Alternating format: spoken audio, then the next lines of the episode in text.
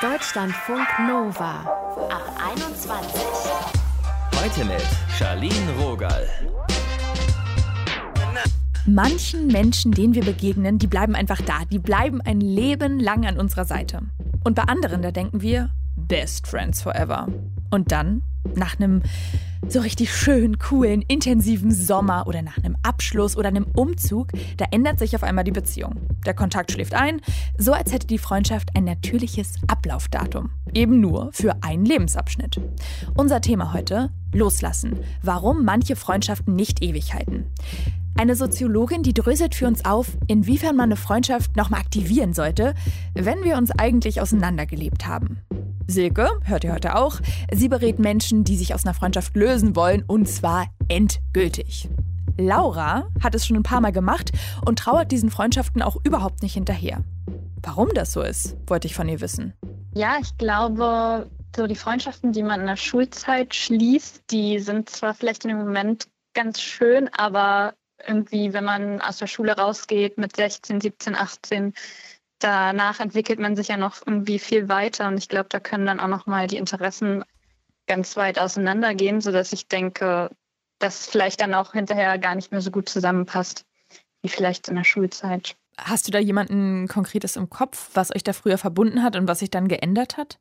Ja, ich habe bestimmt auch ein paar Freundschaften. Da ist gar nicht jetzt, dass irgendwie man groß aneinander geraten wäre oder es irgendwie Streit gäbe oder so ganz krasse Meinungsverschiedenheiten, sondern eher, dass es sich so, ja, ich würde sagen, es hat sich ganz automatisch entwickelt, dass man so ein bisschen sich auseinanderentwickelt hat. Dann hat man ja, man legt auf unterschiedliche Sachen Wert, man hat irgendwie eine andere Lebenswelt und dann, ja, ist so von beiden Seiten auch so vielleicht der Kontakt nach und nach zurückgegangen. Deswegen. Hast du noch so ein paar Situationen im Kopf, wo du gemerkt hast, aha, das ist hier in eine andere Richtung gegangen und eigentlich habe ich gar nicht mehr so Bock drauf. Gar nicht mal so, dass ich jetzt, ich weiß nicht, ich kann mich jetzt an nichts erinnern, wo das, das ist, fällt dann quasi einfach ab, wie so eine, weiß ich nicht, so eine Schlange, die sich häutet und dann.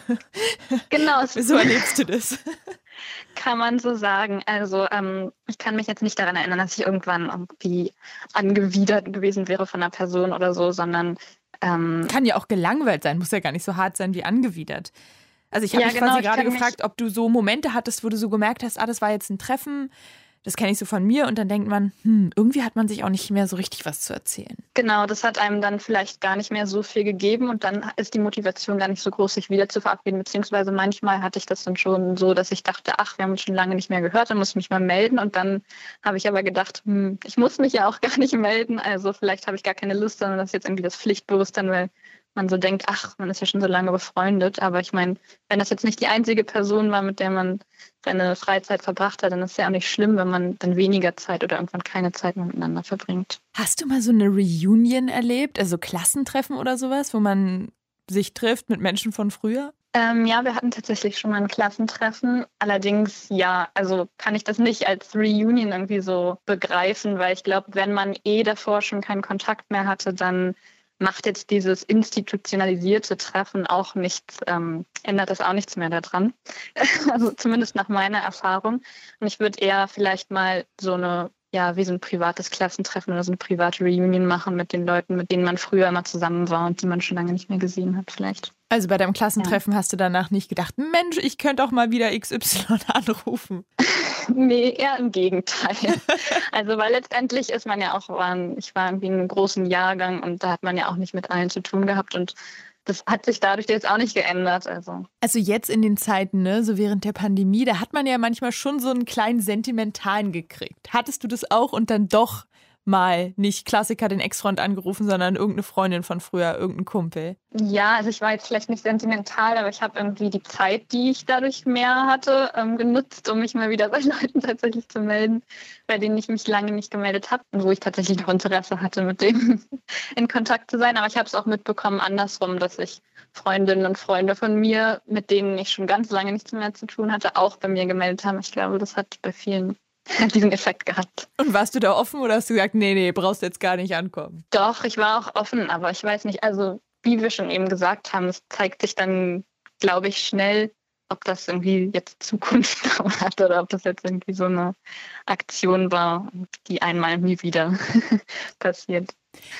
Hattest du auch mal einen Moment, dass sich jemand bei dir gemeldet hat und sich quasi beschwert hat, dass du dich distanziert hast? Oder vielleicht die Freundschaft so ein bisschen wiederbeleben wollte? Ja, das kenne ich auf jeden Fall auch, dass es Leute persönlich nehmen und das kann ich auch verstehen, weil im Grunde, ja, wenn ich mich nicht bei jemandem melde, dann heißt es ja, dass ich in dem Moment, also kann es so rüberkommen, dass, als ob ich kein Interesse an der Person habe, aber manchmal liegt es ja auch an der Zeit, beziehungsweise es ist ja nicht, dass die Person mir unsympathisch ist, sondern ich weiß nicht, meine Woche hat auch nur sieben Tage und dann treffe ich mich vielleicht eher mit Leuten, die mir näher sind und dann ist es gar nichts Persönliches oder so. Ehrliche Haut, die Laura. Deutschlandfunk Nova. Im Kindergarten, da hatte ich Freundschaften, die gingen dann zur Schule eben auseinander, ne? Weil das vielleicht der natürliche Lauf war, weil man sich dann nicht mehr so regelmäßig gesehen hat, beziehungsweise weil die Eltern nicht so gepusht haben. Und nach der Grundschule, da war das dann wieder so. Manche Freunde und Freundinnen, die sind eben nicht so lang am Start. Und auch in anderen Phasen, da begleiten uns ja manche Menschen länger und andere kürzer. Julia Hamann ist Soziologin und forscht und lehrt zu freundschaftlichen Beziehungen. Ich habe mit ihr gequatscht und wollte wissen, Julia, warum halten denn manche Freundschaften einfach nicht so lang? Manche Freundschaften lernen wir in bestimmten Kontexten kennen. Das ist ganz häufig eben Ausbildung oder auch Schulzeit oder sowas wie Eltern, die über die Kinder andere Kita-Eltern kennenlernen. Das heißt, die Freundschaften werden initiiert in einem bestimmten Kontext, sind dann aber auch an diesen Kontext gebunden, auch wenn sie sehr eng sind und sehr aktiv. Also wenn wir viel mit den Menschen machen, heißt es nicht, dass sie notwendigerweise es schaffen, sich quasi aus diesem Kontext zu befreien und mitzugehen in was Neues, wenn wir uns verändern. Welchen Wert hat dann so eine Freundschaft, die nur halt während der Schule oder zum Beispiel während des Studiums geht? Also im Verhältnis zu Freundschaften, die so richtig lange halten? Ich glaube, dass man diese Freundschaften unterscheiden muss. Es gibt eben Freundschaften, die halten total lange und haben eben eine Wertigkeit, die aus Kindheit und Jugend und dieser langen Begleitung herrührt. Aber meistens sind die Freundschaften, die so kontextuell geprägt sind oder daran gebunden sind, viel aktiver. Also dadurch, dass wir Personen in der Schule sehen, sehen wir sie jeden Tag, ob wir wollen oder nicht. Mhm. Ähm, oder im Studium oder in der Ausbildung oder im Job. Ne, die sind einfach dann äh, sehr nah, sehr, die, mit denen können wir uns ganz super austauschen, weil sie genau das Gleiche erleben zum gleichen Zeitpunkt wie wir. Und deswegen würde ich gar nicht sagen, die eine ist weniger wert als die andere, sondern die sind einfach sehr unterschiedlich in der Art und Weise, wie sie funktionieren. Wo ist denn dann die Unterscheidung zu so einer Zweckbeziehung? Da ist halt einfach jemand da, man braucht Gesellschaft und kann dann zu zweit über das Gleiche quatschen. Sicherlich können da die Übergänge fließend sein, aber bei Freundschaften geht man schon davon aus, dass da eben ein persönliches Interesse an der Person besteht und nicht ein zweckgebundenes Interesse, wie wir es in Verträgen haben. Oder natürlich verhalte ich mich meinen Kolleginnen und Kollegen gegenüber freundlich und vielleicht auch mal freundschaftlich, aber ich glaube, dass die meisten Personen schon ein ganz gutes Gespür dafür haben, ob sie sagen würden, das ist meine Kollegin oder das ist meine Freundin, die kenne ich von der Arbeit. Das sind ja ganz unterschiedliche Beschreibungsweisen. Ähm, und da steckt ganz viel auch dahinter, weil das schon andere Beziehungsformen sind. Was macht denn das mit uns, wenn wir Leute so zurücklassen? Ich glaube, dass das Schöne an Freundschaft ist, dass wir sie vielleicht nicht dauerhaft zurücklassen. Also wenn wir umziehen zum Beispiel, dann kann es sein, dass wir weniger, viel weniger mit der Person zu tun haben. Aber es besteht die Möglichkeit, wenn ich bin gerade nach Köln gezogen aus Bremen, wenn ich das nächste Mal nach Bremen fahre, dann werde ich ganz viele Personen dann sehen, wenn dann nicht mehr Corona und so weiter ist. Ne, das, es gibt ja die Möglichkeit, das aufrechtzuerhalten oder wieder auf leben zu lassen. Und andererseits ändert sich das Leben natürlich auch. Das ist ja, andere Beziehungen ändern sich auch. Also zum Beispiel zu KollegInnen, zu PartnerInnen. Das gehört vielleicht auch so ein bisschen zum Leben dazu, dass es da so einen Fluss gibt. Ähm, so ein Konvoi, der uns mal begleitet, so wird das in der Soziologie genannt, und dann eben, wo einzelne Schiffe, das ist das Bild so, dann wieder äh, in einen anderen Flussarm verschwinden.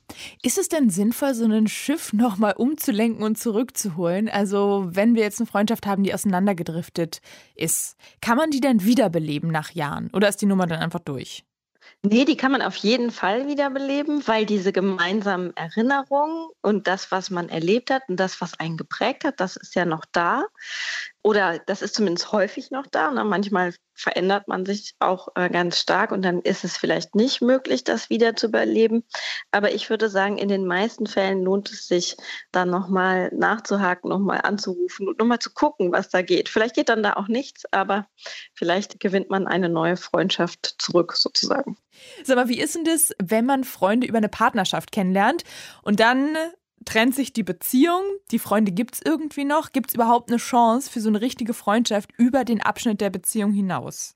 Also die Partnerschaft trennt sich und die Freundschaft gehört zur anderen Seite der Partnerschaft. Ne? Mhm. Ne? Das ist die Idee. Ja, ähm, das ist tatsächlich relativ schwierig, weil sich das häufig über Loyalitäten klärt und die sind auch häufig funktionieren die eben nicht so situativ, sondern eben auch darüber, dass man jemanden schon lange kennt und so weiter oder sich der Person verbundener fühlt aufgrund der längeren Freundschaft. Das heißt, das ist eher unwahrscheinlich, dass das funktioniert und birgt sicherlich auch eine Menge Konfliktpotenzial. Hei, hei, hei. Also, da muss dann wahrscheinlich intensiv geredet werden auf allen Seiten. Schwierige Nummer. Soziologin Julia Hamann war das hier gerade für euch. Deutschlandfunk Nova. Du, ich glaube zwischen uns, das funktioniert nicht mehr so richtig. Das ist ein Satz, den wir am Ende von Liebesbeziehungen hören. Freundschaften offiziell beenden, das ist eher seltener. Dabei sind Freundschaften endlich. Manchmal zumindest.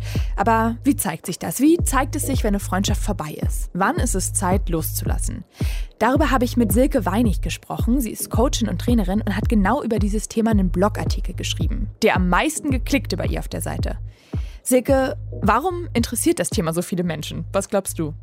Denke, weil wir alle Herdentiere sind und wir sind soziale Wesen und ein Freund ist ja auch das Spiegelbild von uns. Also es gibt so einen Spruch, äh, dass wir irgendwann zu den zehn Menschen werden, mit denen wir uns am meisten umgeben. Und da sollte doch ganz wichtig sein, mit wem umgeben wir uns denn? Nur mit Jammerlappen oder halt mit Menschen, die gut aufgestellt sind. Und dass man immer mal wieder seine Freundschaften überdenkt und überfragt, ist auch ein Prozess von der Selbstreflexion und auch ein Reifeprozess. Den Spruch kann ich noch gar nicht. Irgendwie ganz schön. Muss man ja, natürlich, hat man auch einen Anspruch an sich, ne? ja, das stimmt. Wobei es heißt aber nicht, dass man zehn Freunde haben muss. Ich habe an anderer Stelle mal gelesen, dass wenn man im Alter, damit ist dann wirklich so 70, 80 mhm. gemeint, äh, so vier gute Freunde hat, wobei das nicht weiter definiert ist, dann hat man irgendwas richtig gemacht. Wobei ich an der Stelle sagen muss, ich finde nicht, dass es um die Anzahl an Freundschaften geht, die unbedingt befriedigt, sondern eher, dass man ein, zwei gute Freunde hat. Und ich glaube, wenn man dann viele Bekannte hat, mit denen man irgendwas machen kann, ist man auch sehr gut aufgestellt. Hast du denn mehr Freundschaften, die schon so richtig ewig halten oder auch so Quartalsfreundschaften? Ähm, ich habe von beiden. Freundschaften und auch Bekanntschaften, weil ich würde nicht jede Bekanntschaft, die jetzt ewig lange hält, dann sofort als Freundschaft bezeichnen, nur weil man sich schon lange kennt. Also ich kenne tatsächlich einige, seit ich zehn bin, ähm, die mich ein Leben lang begleiten. So mhm. richtig dicke, enge Freundschaften habe ich ganz wenig. Ich würde so sagen, vielleicht zwei oder drei.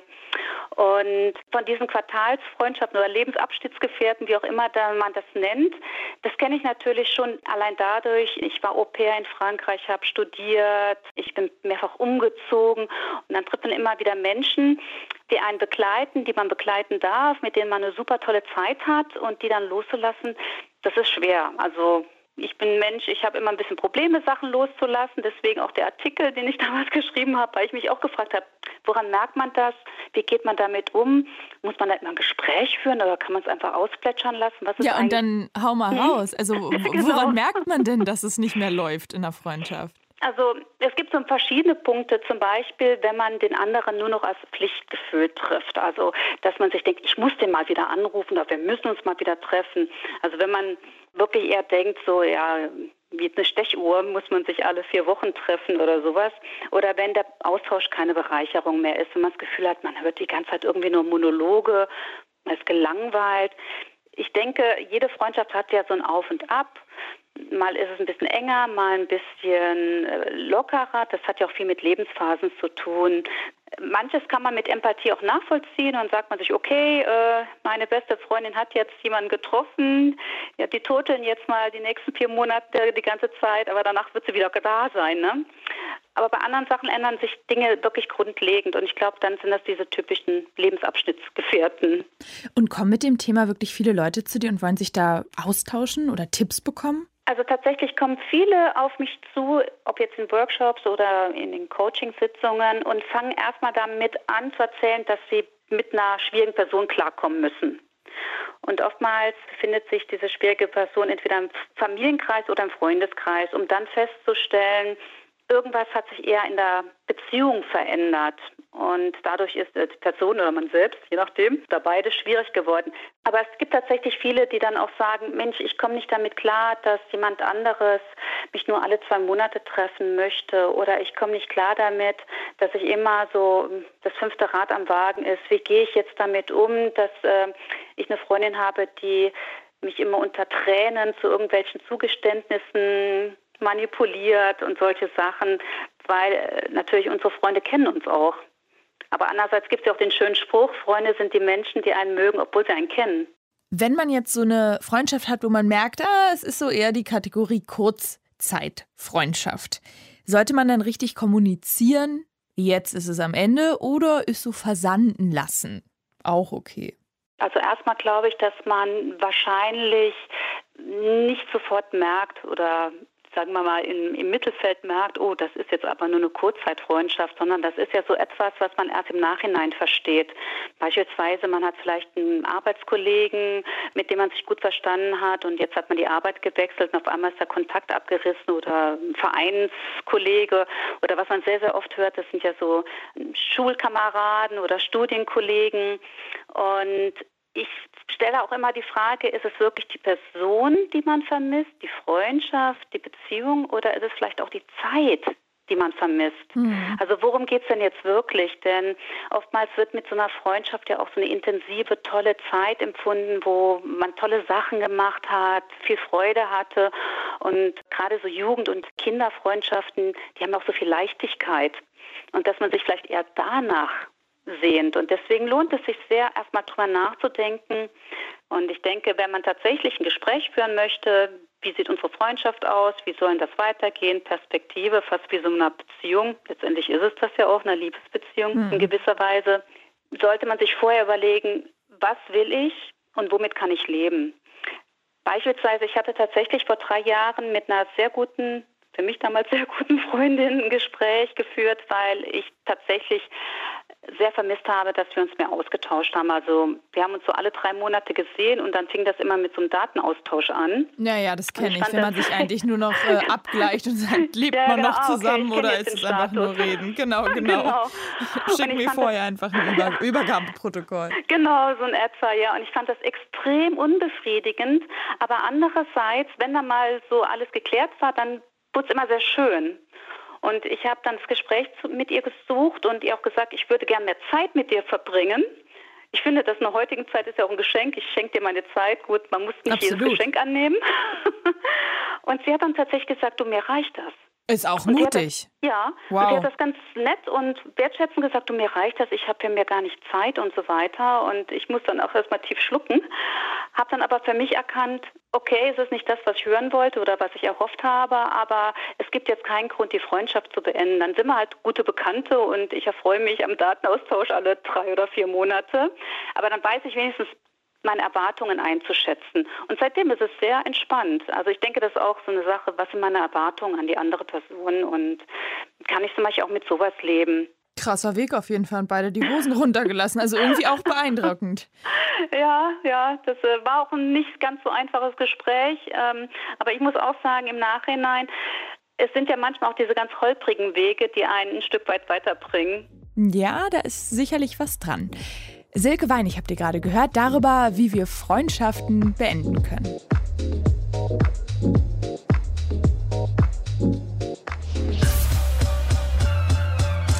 Deutschlandfunk Nova. Loslassen. Warum manche Freundschaften nicht ewig halten. Darum ging es hier heute. Ich habe nochmal schnell eine Statistik rausgekramt. Da gab es nämlich eine Umfrage zu Werten in Freundschaften und Ehrlichkeit. Finden 75 Prozent besonders wichtig.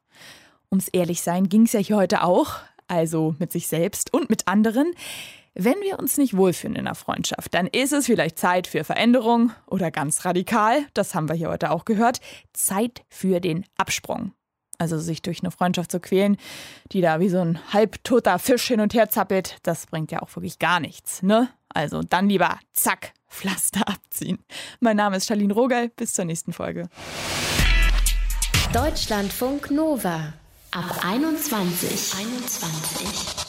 Montags bis freitags ab 21 Uhr und auf deutschlandfunknova.de.